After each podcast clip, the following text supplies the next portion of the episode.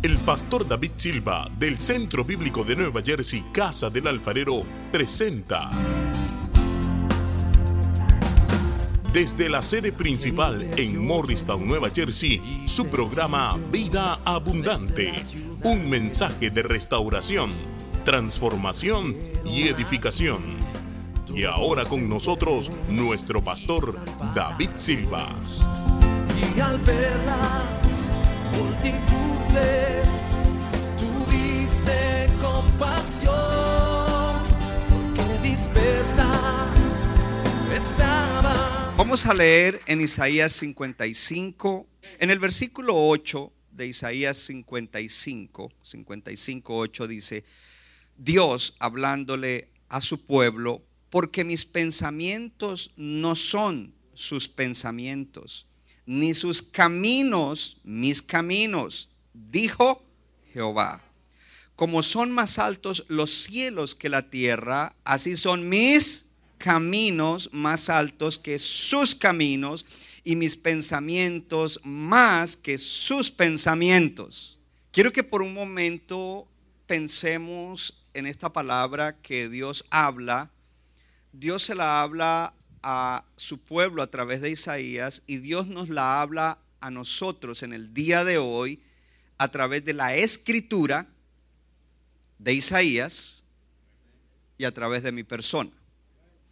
Y el Señor dice allí, le está hablando a su pueblo, más adelante vamos a mirar el contexto, le dice, le dice a su pueblo, mis pensamientos, Dios dice, mis pensamientos no son sus pensamientos. Es decir, Él está diciendo, ustedes piensan diferente a como yo pienso. Y no solamente eso, dice, mis caminos no son sus caminos. Y ahí es donde yo quiero detenerme un poquito. Porque hay palabras que es importante que las entendamos para poder eh, recibir lo que necesitamos. Cuando dice allí el Señor, mis caminos no son sus caminos, ¿qué se imagina usted? Yo le hice esa pregunta a mi esposa esta semana, íbamos manejando y le digo, eh, si yo te hablo de la palabra de Dios y te digo los caminos, ¿qué piensas? Y ella me señaló y me dijo, un camino así. Eso es la, la primera imagen que viene. Mis caminos, ¿qué significan mis caminos?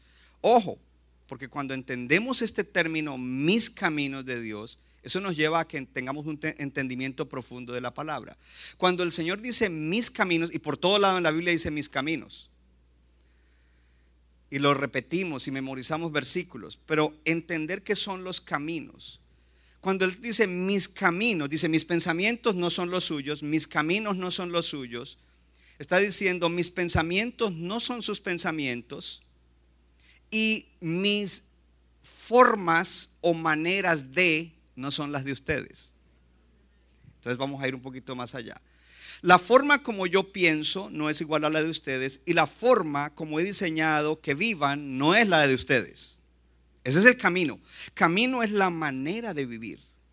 Camino es la forma en que vivimos. Y Dios dice, mis caminos no son sus caminos.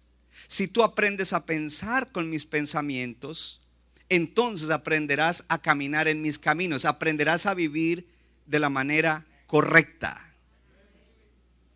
Entonces, caminos está hablando de la manera o forma de,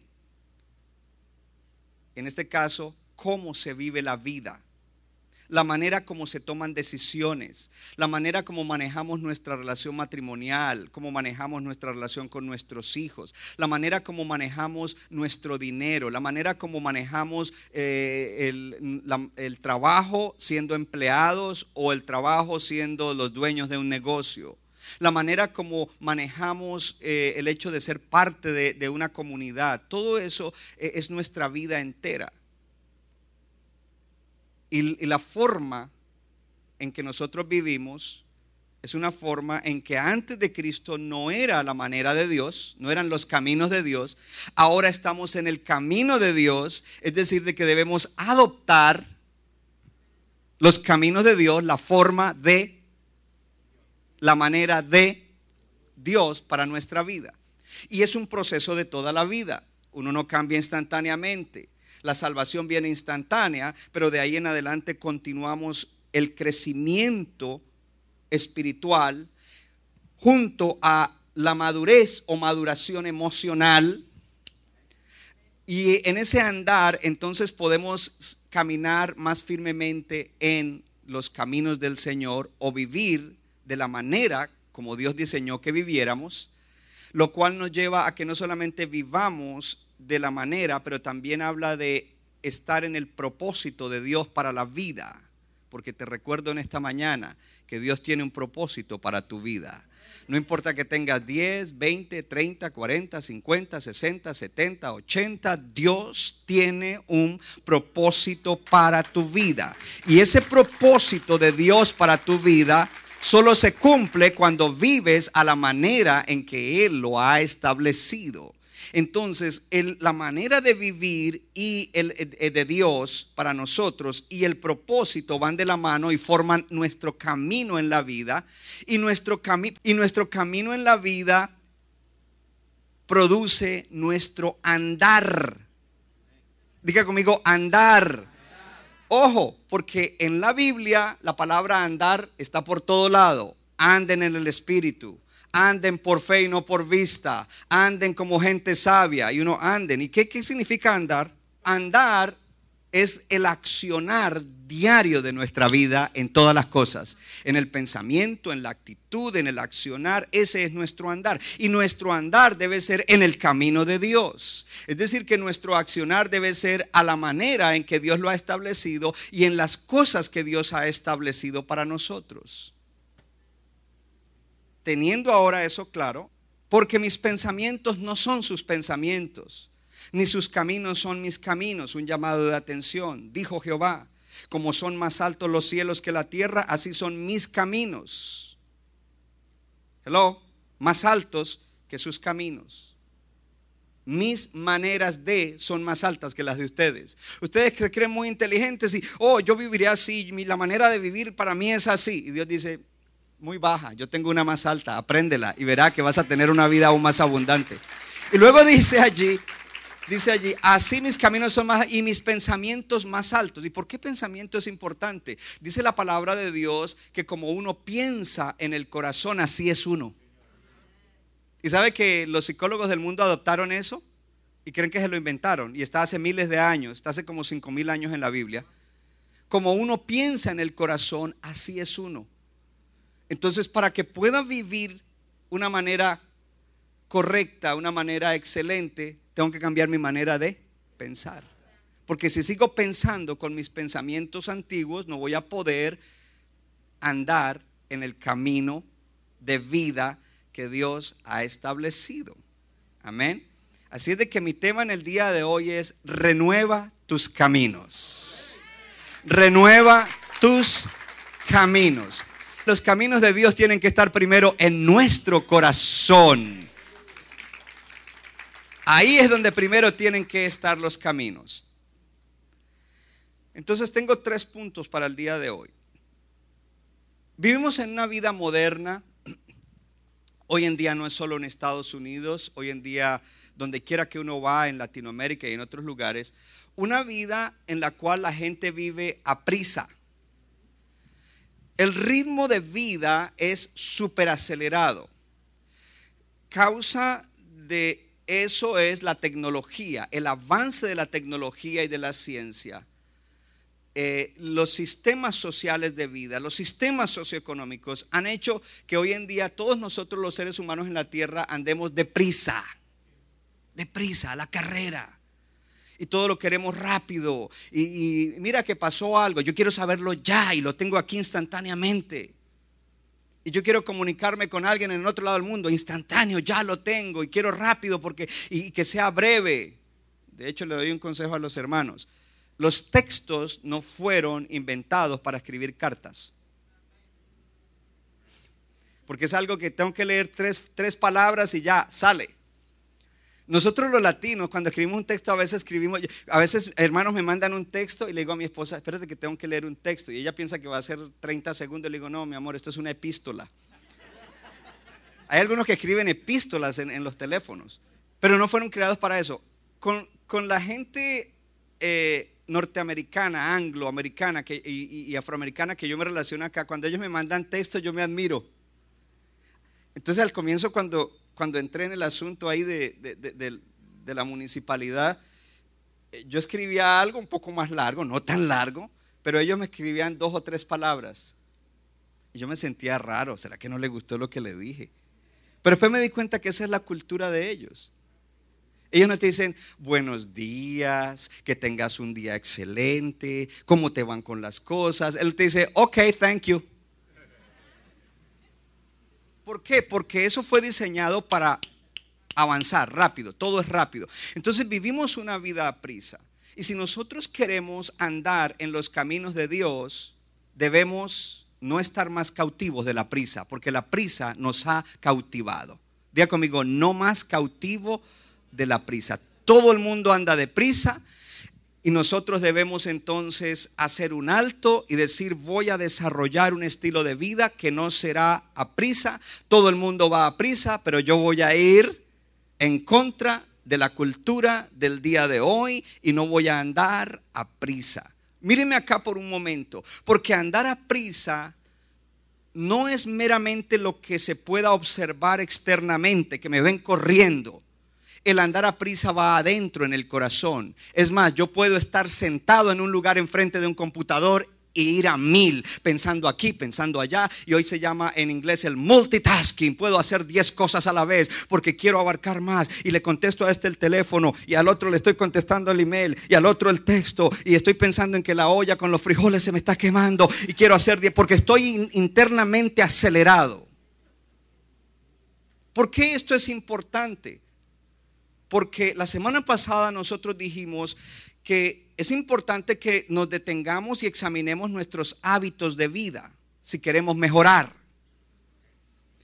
¿Por qué? Porque los hábitos son los, lo que yo hago continuamente en cada área. Y di ejemplos. Cuando me levanto yo no tengo que pensar cómo me cepillo los dientes. Es un hábito, inconscientemente lo ejecuto. Cuando me subo al auto yo no tengo que pensar, voy a abrir la puerta, voy a meter primero la pierna derecha, después la izquierda, me voy a poner... No, es eh, automático, inconsciente, eh, ser habituales es bueno. Pero cuando tenemos malos hábitos, inconscientemente actuamos de maneras erróneas, de maneras dañinas, que comienzan a afectar nuestra vida. Y aquí hay algo interesante, que la suma de nuestros hábitos forman nuestro estilo de vida. La suma de tus hábitos forman tu estilo de vida. Es decir, que tus hábitos son tu andar y tu estilo de vida es tu camino. Mis hábitos son los pasos que doy. Y la suma de todos ellos es el camino por donde voy. El hábito más importante que nosotros los creyentes tenemos la revelación es nuestra relación con Dios. Porque yo puedo romper el hábito de comerme las uñas, ya no me las como más. Mal hábito.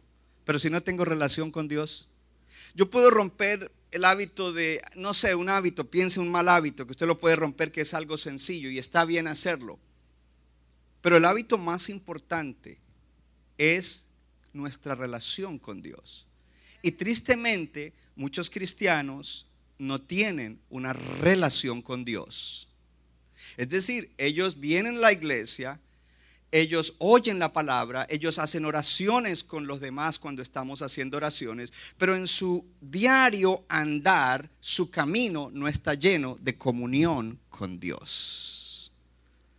La salvación no es el haberte unido a una religión, la salvación es la reconciliación del ser humano con Dios a través de Jesucristo. Y si me reconcilié, significa que voy a desarrollar una relación personal, continua, creciente. No es simplemente que yo conozco de Dios y yo menciono a Dios, pero no lo conozco. El, uno de los propósitos de la salvación es que conozcamos a Dios y que crezcamos en conocerlo. Crecer en conocer a Dios cambia la vida de uno. La gente se esfuerza por cambiar hábitos. Y la gente piensa, oh, esto es fuerza de voluntad. Le damos más crédito y más poder a la fuerza de voluntad que a la gracia de Dios. Hello. Y al poder inconsciente que hay en nosotros para vivir habitualmente. ¿Sabes qué? Cuando tú desarrollas un hábito de relacionarte con Dios, tú no tienes que hacer el esfuerzo ay, qué pereza. Otra vez el pastor me dijo que hay que orar, ay, qué pereza, ay, qué pereza. Pero cuando tú te deleitas, cuando tú comienzas a experimentar la relación con Dios y ya no es una rutina monótona, muerta, eh, eh, entonces ya se te convierte en un hábito y ya ni siquiera tienes que pensar, sino que el poder eh, inconsciente de, ser habitual te va a hacer a que tú busques a Dios, que tú te levantes y lo primero que quieras hacer es hablar con Él, llenar tu corazón de Él, para poder tener un día excelente, poder manejar las pruebas de la vida, para poder manejar la gente difícil, para poder manejar eh, el trabajo y todo lo que hay que mm, tratar en la vida. Entonces, la prisa hace que muchos creyentes, que se supone que somos libres, estén cautivos. Y yo te digo, no más cautivo de la prisa no más estar apurados. Durante la pandemia mucha gente estaba en casa, pero aunque estaban en casa sentados eh, haciendo algún trabajo o alguna cosa en un computador o lo que sea, por dentro estaban acelerados, todavía tenían ese sentido de, y el afán y esto y aquí y lo otro y allá. ¿Por qué? Porque estamos cautivos de la prisa. Uno de los aspectos más significativos de la vida humana, o mejor dicho, la vida humana tiene muchos aspectos significativos e importantes. Los aspectos más importantes de nuestra vida no pueden ser desarrollados deprisa. Se lo voy a repetir. Los aspectos más significativos de nuestra vida no se pueden desarrollar deprisa. Ah, yo quiero crecer y conocer a Dios, pero que una semana, en una semana. Yo quiero crecer en amar a mi cónyuge en una semana. Pero si llevas 10 años y estás pidiendo eso. Porque las cosas más significativas o los aspectos más significativos de la vida no pueden ser apurados. Necesitan que nosotros bajemos el ritmo interno. Hello nuestro corazón es lento. La oración es algo que parece lento o es lento. La meditación en la palabra es lento. El crecimiento personal es lento. Amar es lento y muchas veces doloroso. Hello. Así es de que nuestra alma fue creada desde el comienzo no para correr con Dios, sino para andar con Dios. No dice que Adán corría con Dios en el jardín del Edén. Dice que él andaba. Cuando usted mira en los originales del Antiguo y el Nuevo Testamento, la palabra andar es dar un paso a la vez, yendo en una dirección de aquí para allá. ¿Cuándo fue la última vez que tu alma andó y no corrió? Porque cuando andamos apurados, no podemos andar en el camino de Dios. Los caminos de Dios son más altos y requieren que nosotros andemos y no corramos. Cuando corremos nos salimos del camino de Dios y comenzamos a extraviarnos y a ir en otra dirección en la vida. La cultura de hoy nos ha impuesto eso y se nos ha olvidado cómo andar Solo sabemos cómo correr, cómo estar apurados. ¿Sabe por qué la gente, voy a usar un anglicismo, textea cuando están conduciendo el auto? Pues primero porque son irresponsables. Y segundo es porque dice, ah, conducir el auto no es tan productivo, yo quiero hacer más cosas, entonces voy a contestar aquí, voy a mirar el feed y por eso es que lo quieren hacer. Porque pensamos que lentitud es algo ineficiente. Pensamos que eh, un ritmo lento es algo no práctico, porque pensamos inclusive que eh, el lento es algo inmoral. Y entonces aquí yo voy a hacer una aclaración. Porque Dios no te está diciendo que vivas como una tortuga, Pero tampoco Dios te está diciendo que vivas como un corredor de 100 metros planos que corre los 100 metros en 9 segundos. Dios te está diciendo que tengas un ritmo de vida apropiado. Y ese ritmo de vida comienza adentro, en tu corazón y en tu alma, en tu pensamiento sabiendo que muchas veces, entonces, ¿por qué es importante esto? Porque cuando yo le digo, hermano, usted debe dedicar un tiempo a orar, el que está apurado adentro no ora más de dos minutos. Cierra no, aquí yo estoy perdiendo el tiempo, yo pudiera estar haciendo otra cosa. Y, y se le hace como que parar para estar con Dios es algo gravoso, es algo que, ¿cómo es posible que yo pueda quedarme aquí tanto tiempo? Eso hace que nosotros eh, seamos rehenes de la prisa. No estés más cautivo de la prisa. La prisa hace que el alma se enferme. Y cuando el alma se enferma, el cuerpo también se enferma. Créame, yo estoy luchando con muchas cosas en ese aspecto por tantas responsabilidades que tengo. Y yo le dije a mi esposa en estos días, quiero ajustar algunas cosas y quiero hacer ciertos cambios en mi vida, porque primero que todo quiero estar saludable en espíritu, alma y cuerpo, para mi familia y para ustedes, para cumplir el propósito de Dios. Entonces, se nos ha hecho creer que patrones de vida como los que usa el mundo son los correctos cuando Dios dice, no, yo no te quiero a la carrera. Entonces, andar a prisa o la prisa es el enemigo más grande de la vida. Y mucha gente no conversan con Dios y no entran en la palabra para meditar en ella porque están a prisa. Y la prisa lo tiene cautivo y no lo deja relacionarse con Dios. Por lo tanto, su vida espiritual no está bien y sin embargo quiere cambiar y madurar en lo emocional, sin embargo quiere cambiar en cómo se relaciona, sin embargo quiere prosperar en ciertas cosas, pero yo te digo, si no comienzas desde lo espiritual, no vas para ningún Jerusalén. Porque realmente vivir la vida comienza con conocer, disfrutar y seguir a Jesús. Para un creyente eso es vivir. Hay una diferencia entre vivir y existir. Levante su mano y diga, yo quiero vivir. Diga, ya existo, ahora quiero vivir. Una cosa es existir y otra cosa es vivir. Y cuando andamos apurados, no vivimos. ¿Por qué? Porque no estamos creciendo en conocer a Dios, no disfrutamos a Dios, no seguimos a Jesús. Y por ende, entonces tampoco conocemos. A ver, hay gente que eh, su prisa es tan grande que no conocen ni a los de su casa. No disfruta a los de su casa y no está mucho tiempo con los de su casa porque está deprisa. Hello. Día conmigo, Dios me creó un ser humano. Tú y yo no somos Dios. Somos seres humanos.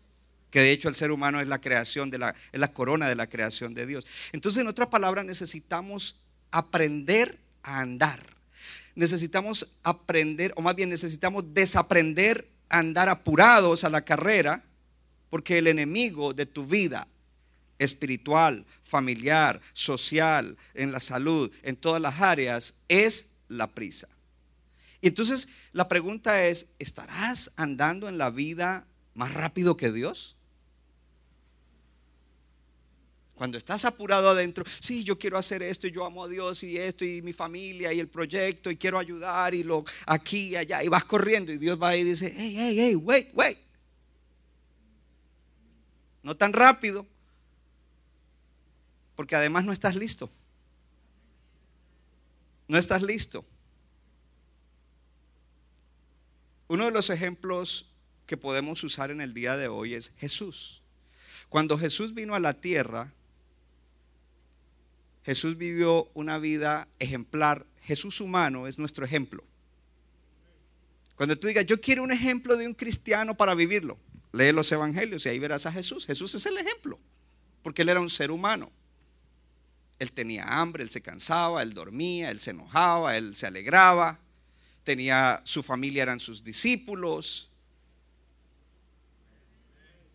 cuando vemos a Jesús, Jesús para todo lugar andó. Anduvo. Anduvo. En Colombia dicen anduvo, en Perú también anduvo.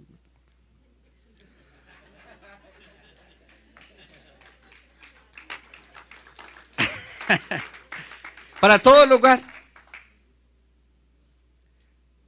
Y usted sabe que el horario del Señor Jesús, la agenda del Señor Jesús era bien cargada, pero nunca usted lo encuentra apurado de afán.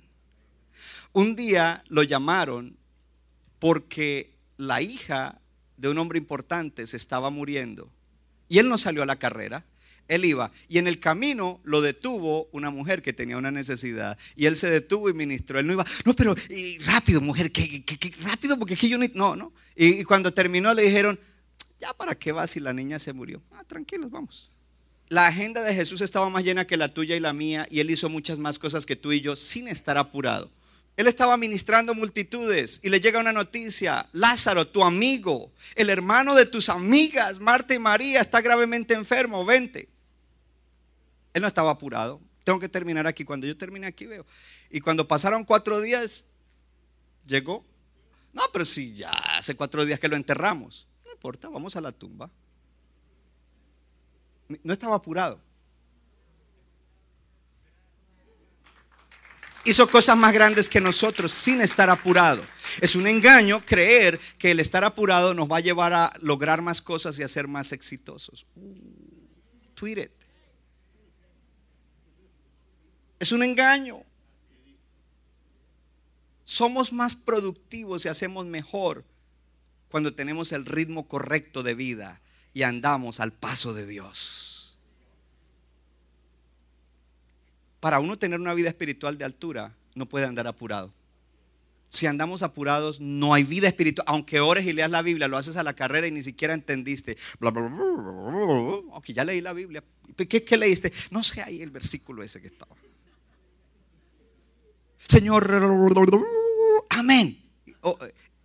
A los 10 minutos ni se acuerda lo que le pidió a Dios. ¿Qué fue lo que yo le oré hoy? te encuentras con un problema del cual le habías orado a Dios en la mañana y ni, siquiera te acuerdas que ya le habías orado. Si te acordaras que le hubieras orado, dirías, oh, yo oré por eso esta mañana, pero como andabas apurado, gracias José por ser honesto. Le voy a decir algo, me ha pasado a mí. It happens to me. Por eso este mensaje es para mí. Yo no sé para usted, pero para mí es porque quiero mejorar mi conexión con Dios, mi relación con Dios. Entonces Jesús a todo lugar, mire, Jesús nunca anduvo a más de 25 millas por hora. Porque si acaso cuando se montó en ese burro, por allá a 20 millas por hora. Y nosotros andamos aquí a 65. Y, y algunos cuando se meten en el 80 ven el número 80 y dicen, aquí se puede a 80. ¿Se imaginan eso? Nunca la velocidad de Jesús fue más de 25. Y eso exagerando. Y sin embargo, todo lo que hizo. Y nosotros estamos tan engañados de creer que si estamos apurados, vamos a lograr más cosas. Un adolescente que le iban mal en las notas y no se quería cortar el cabello. Llegó donde su papá y le dijo, papá, tengo 16, ya tengo mi licencia de manejar, necesito carro. Él le dijo, si subes las notas y te cortas el cabello, hay carro. El chico se fajó, subió las notas, no se cortó el cabello. Cuando llegó donde el papá, el papá le dijo muy bien las notas, el cabello, dijo, pero papá, es un hogar cristiano, dijo papá, Moisés no se cortó el cabello, Jesús no se cortó el cabello, entonces, y el papá le dijo, sí, pero ellos a donde quiera que iban, iban a pie.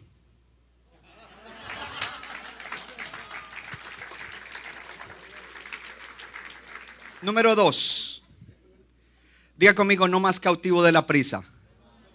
Y eso tiene que ver usando el mensaje de la semana anterior de comenzar a cambiar hábitos que nos harán cambiar patrones y rutinas de vida. Número dos.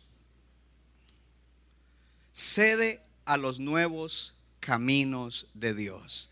Porque los caminos de Dios Uh, aquí hay gente entusiasmada con la palabra. Son más altos que nuestros caminos, son mejores que nuestros caminos. Cede. Miren, nos cuesta trabajo ceder, es duro. Ese poder inconsciente es más poderoso que la fuerza de voluntad. Diga conmigo, mi poder inconsciente es más grande que el de fuerza de voluntad. Diga, por lo tanto, voy a alimentar mi poder inconsciente creando nuevos hábitos con la ayuda de Dios, con la gracia de Dios, con el poder de Dios, con la palabra de Dios. Entonces, cede a los nuevos caminos de Dios. Para este punto, te voy a, a dar cuatro cosas que son claves para entender cómo Dios funciona en nuestra vida. Cuatro cosas de cómo es que Dios nos guía, cómo es que Dios nos dirige. La palabra de Dios dice que andemos en el Espíritu, no dice que corramos en el Espíritu. Anden en el Espíritu. Y andar en el Espíritu significa estar bajo la influencia del Espíritu Santo estar bajo su guianza. Dice, si ustedes andan en el Espíritu, son guiados por el Espíritu. Diga conmigo, guiado. El llevar una relación con Dios nos lleva a que podamos ser guiados no por nuestra carne, no por nuestros conceptos, no por nuestras formas o caminos, sino por Dios. Uno no puede ser dirigido, guiado por Dios, a no ser que entienda los caminos de Dios y que ceda a los nuevos caminos de Dios. ¿Vio el triangulito de seda? Cuando usted vea eso en la carretera, no se tire, pare porque le corresponde ceder. Y ceder no es fácil. Ceder va contra el ego. Y por eso la gente no crece y no cambia. Yo soy así. Toda la vida ha sido así. Toda la vida sería así. Vas a fracasar cede a los nuevos caminos de Dios. Entonces, cuatro cosas que vamos a ver hoy, cómo Dios nos dirige, para que entendamos los caminos de Dios y seamos entonces gente que anda. Andar es pasos de acción en la vida por los caminos de Dios, patrón de vida. Hello. Entonces estemos también en donde tenemos que estar, en el tiempo que tenemos que estar según la voluntad y el propósito de Dios. El primero es dirección, dirección. Dios nos da dirección. Y usted puede leer ahí conmigo. Dirección. ¿Qué es la dirección? La dirección de Dios es lo que Dios hace por nosotros a través de darnos los mandamientos y las enseñanzas de la Biblia. Levanta tu Biblia y diga, Dios me da dirección aquí. Dios nos da dirección. Cuando yo quiero buscar algo de matrimonio lo encuentro. Cuando quiero encontrar algo de manejo de dinero lo encuentro. Cuando quiero encontrar algo de, cómo ser un hombre de negocios o un jefe lo, lo encuentro. Todo lo que yo necesite Dios me da dirección. Cuando necesito tomar una decisión puedo buscar aquí, míreme, puedo buscar aquí y encuentro dirección. Eso es, diga conmigo, dirección. Dirección. En la Biblia hay mandamientos y enseñanzas. Hoy usted está recibiendo una enseñanza. Ellas nos dirigen específicamente a lo que debemos hacer y a lo que no tenemos que hacer. Un ejemplo, los diez mandamientos. Otro ejemplo, el sermón del monte. En el sermón del monte dice lo que debemos hacer. Amen a sus enemigos. A mí me gustan los mandamientos de Jesús, porque Jesús no dice, no odies a tu enemigo. No, no dice así, dice, ama a tus enemigos. Me gustan ese tipo de mandamientos así. En las epístolas dice, sé lleno del Espíritu Santo. Hay mandamientos, hay enseñanza. En el Nuevo Testamento dice, vístanse de humildad. Entonces esa es la dirección de Dios para nuestra vida. Dios revela su dirección para nosotros. ¿Dónde? En la Biblia. El segundo, la segunda manera como Dios nos va a dirigir en sus caminos es el discernimiento. Discernimiento. La mayoría de las decisiones que hacemos nosotros en la vida no están específicamente en la Biblia. Míreme acá para. No siga leyendo. Decisiones. Uh, un joven. Quiero ir a la universidad.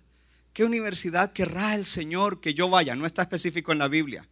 Pero tú necesitas la Biblia para tomar la decisión correcta de acuerdo a tu vida y a tu situación.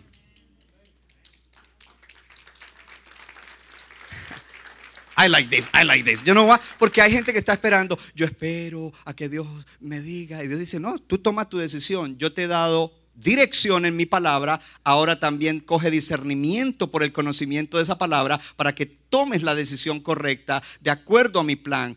Te amo, te quiero bendecir y tengo un propósito. Entonces tú vas a entender y a discernir qué es lo que tienes que hacer. El discernimiento es la manera como seguimos la guianza de Dios a través del proceso de aplicar la palabra de Dios, de aplicar la Biblia. Ya conmigo, aplicación. Si yo no aplico a esas cosas que no están específicas en la Biblia, si no aplico los principios de vida, entonces no soy alguien que tiene discernimiento. Funciona cuando yo aplico las verdades bíblicas a esos detalles particulares de mi situación aplicación de la verdad bíblica a esos detalles de mi situación personal. Dígalo conmigo, aplicación de la verdad bíblica a esos detalles de mi situación particular.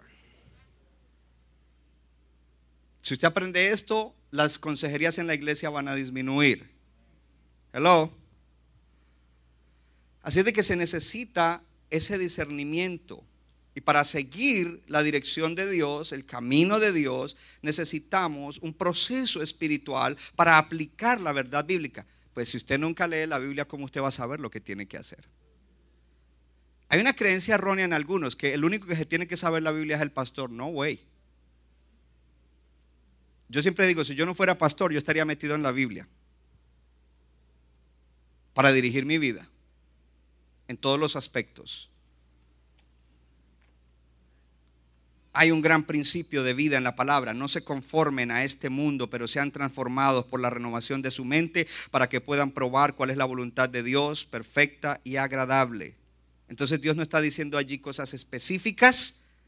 Hello, eh, de, decisiones o elecciones que tienes que hacer, sino que te está diciendo, hey, no te conformes. Si algo es parte de del mundo en contra de, los principios y valores de Dios, pues tú sabes que ahí tienes el discernimiento y dices, no, yo no participo de eso, yo no entro en ese negocio, yo no actúo de esa manera.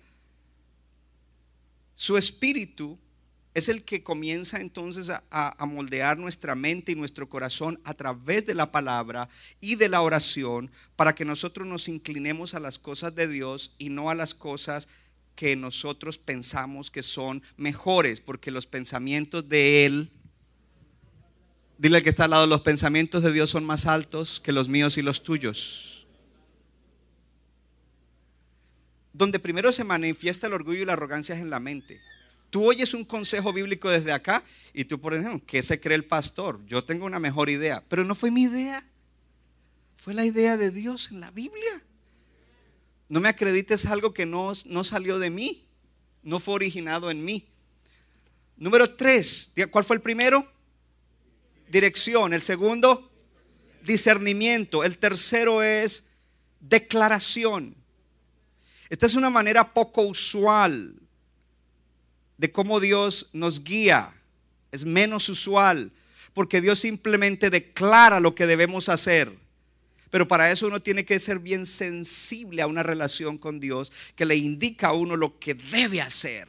Para eso uno debe ser sensible en su relación personal y de pronto cuando viene a la iglesia y el pastor suelta una palabra, tú eres sensible y como tienes sensibilidad a Dios, tú dices, Dios me dio una dirección en esto. Es, es peligrosa porque hay gente que Dios me dijo, Dios me dijo que haga esto, Dios me dijo que vaya a la izquierda y verdad Dios no les dijo. Y después de que toman la decisión se dan cuenta que Dios no les dijo y después el orgullo no les deja reconocer, sí, pastor, Dios no me dijo. Bueno, entonces dale reversa, echa para atrás. Se pierden de echar para atrás y de volver al sitio donde deberían estar para reiniciar su caminar. I like this, this message. I like it. I like it. Entonces, no creas que, oh, mi Dios, me va, te va a hablar cuando tú desaceleres y establezcas una relación más linda con Dios de oración y de la palabra y te familiarices y crezcas en conocerlo y tú sabes lo que a Él le gusta y lo que a Él no le gusta. Gloria a Dios. En el, en el en el Nuevo Testamento encontramos cómo Dios declaró algo. El ángel le habló a Felipe y le dijo, levántate, ve a tal lugar, porque allá vas a encontrar esta y esta situación, predica el Evangelio allí. El Espíritu luego le dijo a Felipe, Felipe, levántate y vete a tal lugar porque allá va un eunuco que es una, una persona importante, predícale. Entonces ahí había una, una dirección de Dios, pero Felipe era un hombre metido en la palabra que sabía los principios de Dios, principios de vida, y no solamente sabía los principios de vida, sino que lo aplicaba a eso, por lo tanto él podía recibir una declaración de Dios y saber que era Dios, entender cuándo es Dios y cuándo es mi deseo personal, o como se dice mejor, cuándo es mi carne. Número cuatro, número cuatro. El número cuatro es decreto, decreto. Entonces Dios nos guía a través, el número uno es qué? Dirección. El segundo, discernimiento. El tercero, declaración. Y el cuarto, y para que no se le olvide, todos son con D, la D de David. Gracias, Luis. Fue el único que se entusiasmó fue Luis. ¿Cómo te dirige Dios? Número uno, dirección. Número dos, discernimiento. Número tres, declaración, decreto. Dirección comienza, ese es lo primero, lo principal, es la palabra de Dios y en mi relación con Dios y con el Espíritu leo la palabra y me voy instruyendo y creciendo. Luego viene, ¿cuál es el segundo? Discernimiento. Cuando aplico esas verdades, entonces puedo saber qué hacer en situaciones específicas. Número tres, declaración. Dios a veces me dice algo. Y cuando dice que a Felipe le dijo un ángel, aquí hay un ángel. Para los que no entendieron, ¿cómo así que el pastor es un ángel? En el Apocalipsis a los pastores de la iglesia dicen el ángel de la iglesia. Además, hermano, usted que se molestó, la palabra ángel significa mensajero. Y yo lo único que estoy dando es dándole un mensaje todos los domingos y cada vez que le predico le doy el mensaje de Dios. O sea que soy un ángel. Por eso se alargan los mensajes. Número cuatro, decreto. Dios soberanamente decreta y diseña circunstancias para que lleguemos a donde Él quiere que lleguemos, aunque no tengamos parte en llegar ahí. Mire, yo nunca escogí, dije, oh, let me see, estoy en New York por tantos años, yo ya quiero cambiar, quiero desarrollar el ministerio, el llamado, eh, ya no quiero estar más aquí en la iglesia de New York, let me see, ¿qué hay aquí? Oh, New Jersey, el estado jardín, eh, ¿qué habrá bonito en New Jersey? Oh, Morristown, oh, no, yo no escogí eso, yo ni sabía que Morristown existía. Pero Dios orquestó una serie de situaciones y circunstancias que nos trajeron a Morristown. Que nos trajeron a New Jersey. Porque Él es el que las orquesta. Entonces son decretos y diseños de Dios. No todos los decretos y diseños de Dios son cosas agradables. Érase una vez una historia verdadera de la historia de la humanidad, que había un hijo de Jacob que se llamaba José. Y José era muy consentido de su papá. Sus hermanos le tenían celos. José siempre iba y los miraba y si estaban haciendo mal corría y le decía a su papá, no, no, no, no, no, ellos están haciendo mal. Y sus hermanos lo querían agarrar y Y un día estaban tan enojados, enfogonados, molestos con José que dijeron, lo vamos a matar. Pero uno de ellos se levantó y dijo, no, no, no, no, no vamos a manchar nuestras manos con sangre. Lo tiraron en una cisterna y vieron que venía una caravana de ismaelitas que eran gente que traficaba con esclavos y lo vendieron como esclavo a Egipto. Cuando llega a Egipto, cae en la casa de un oficial del el imperio egipcio, Potifar, y ahí se convierte en el empleado o el esclavo estrella. Sin embargo, en una situación con la esposa de Potifar, José se para firme en los valores de vida que Dios ha establecido y le dice no, y ella quiere que su esposo lo mande a ejecutar. Su esposo dice, "Ah, la verdad yo no creo que este hombre haya hecho tan mal, pero tengo que hacer algo, lo manda a meter a la cárcel. En la cárcel conoce dos individuos que servían al faraón.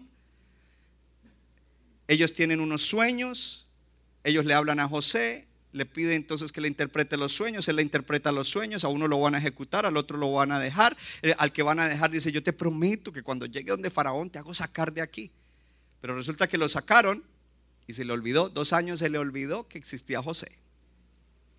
A los dos años viene una situación fuerte a la nación y al mundo, viene hambre y entonces vienen unos sueños que tienen que estar relacionados con que va a venir eh, una catástrofe al mundo, van a venir siete años de abundancia y nadie le interpreta el sueño. Y este se acuerda, oh, yo conocí un muchacho allá en, en la cárcel, un hebreo que me interpretó el sueño y lo mandan buscar. Y cuando él conoce a Faraón y le interpreta el sueño, Faraón se queda impresionado y entonces Faraón lo hace poner en una posición importante hasta llegar a ser el segundo en mando en la nación. Las circunstancias que Dios diseñó y decretó para José no fueron fáciles.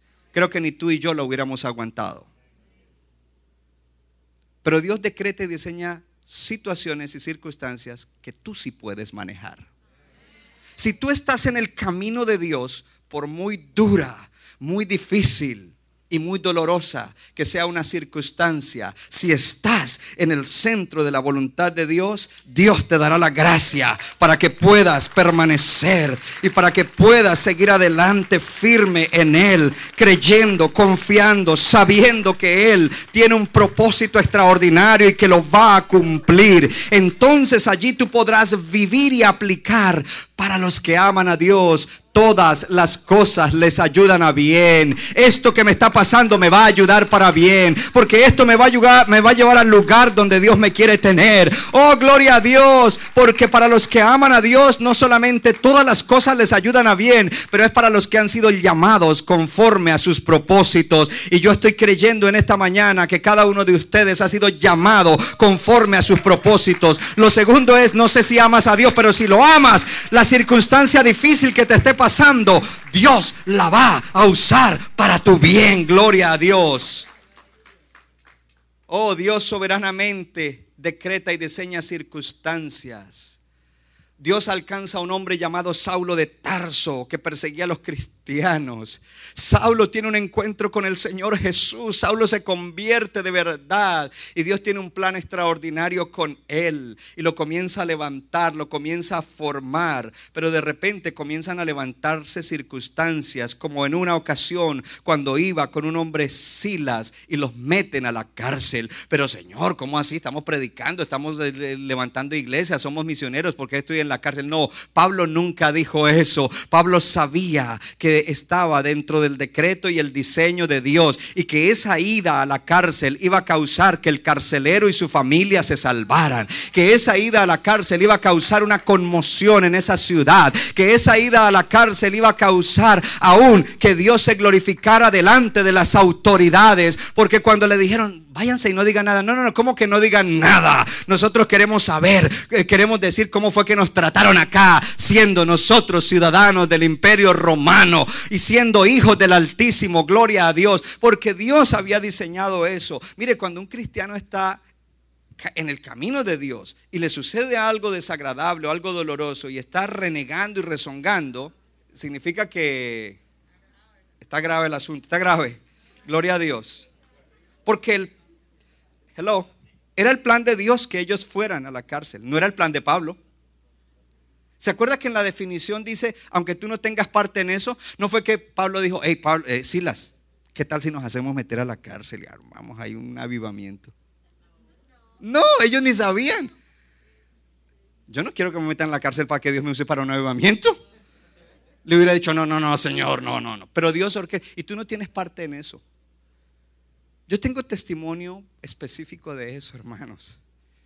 Porque yo nunca, eh, les digo, política, nada. Pero de alguna manera Dios orquestó circunstancias para que conociera gente que están en gobierno y un día me dijeran, ¿sabe qué? Necesitamos que un hispano corra aquí y, que sea el primer oficial electo en el consejo municipal. Y yo decir, wow, tengo que orar, tengo que preguntarle a Dios, preguntarle a mi esposa y preguntarle a ciertos hermanos en la iglesia a ver si, si el asunto va bien o no va bien.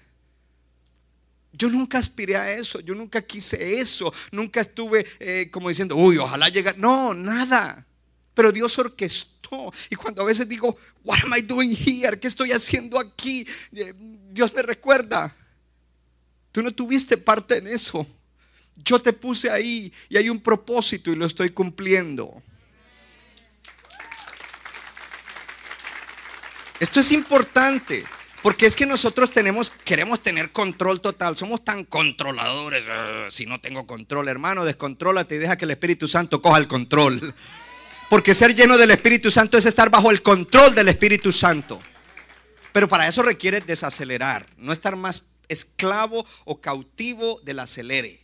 Dirección, discernimiento, decreto. Mis caminos son más altos. Pablo dijo, yo sé que caí aquí, pero los caminos de Dios son más altos, Él tiene control. Yo voy a salir bien de aquí. José, todo esto estoy pasando, los caminos de Dios son más altos, los pensamientos de Dios son más altos. Dios me habló en un sueño, Dios me dijo que tenía un propósito, Dios dijo que haría grandes cosas, Dios dijo que gobernaría y que salvaría el mundo conocido. Pero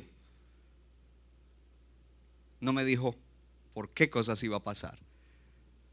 Pero como yo conozco su palabra, lo conozco a Él, como yo aplico los valores de vida de la palabra, vivo las verdades bíblicas, sé que hay un decreto de Dios y entonces sé que Dios ha orquestado ciertas circunstancias que aunque sean duras y difíciles, son parte de mi caminar para llegar a donde voy.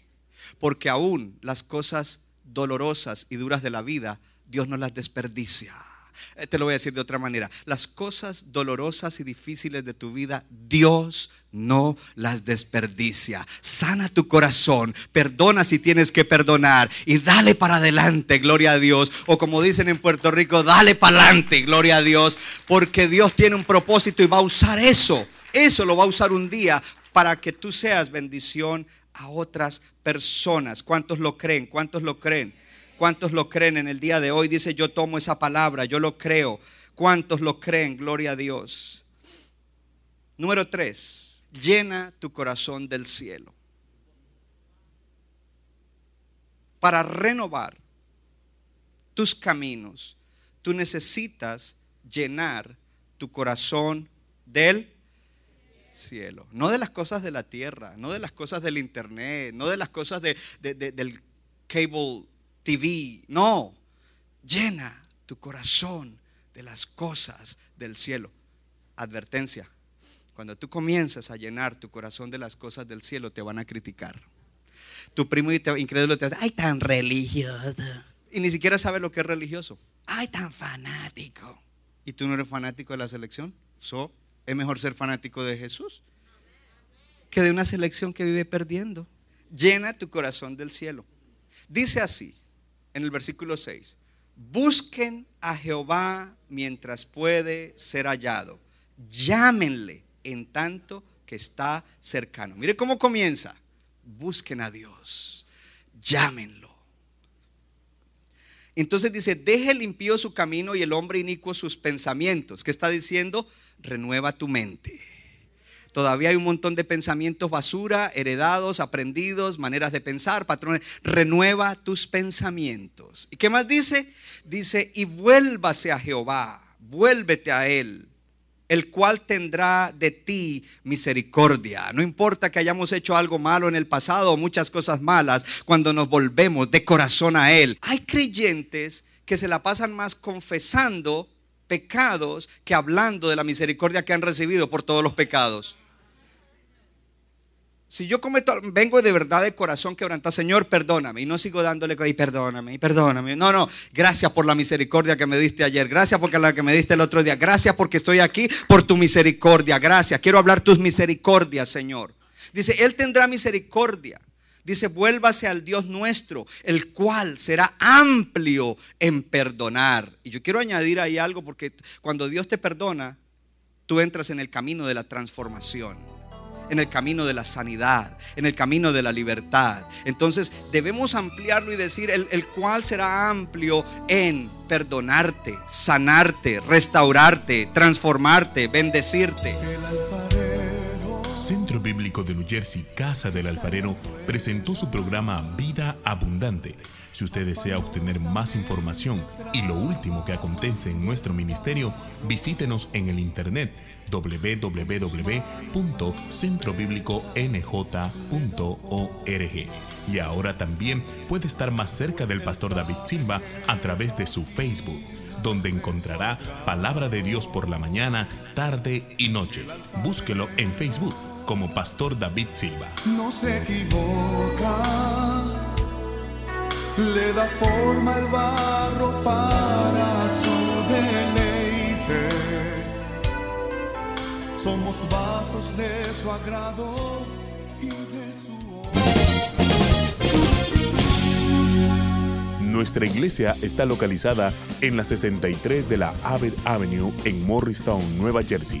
Miércoles 7 y 30 de la noche, domingo 8 y 30 y 11 de la mañana. Para más información, llámenos al 973-292-0170. 973-292-0170.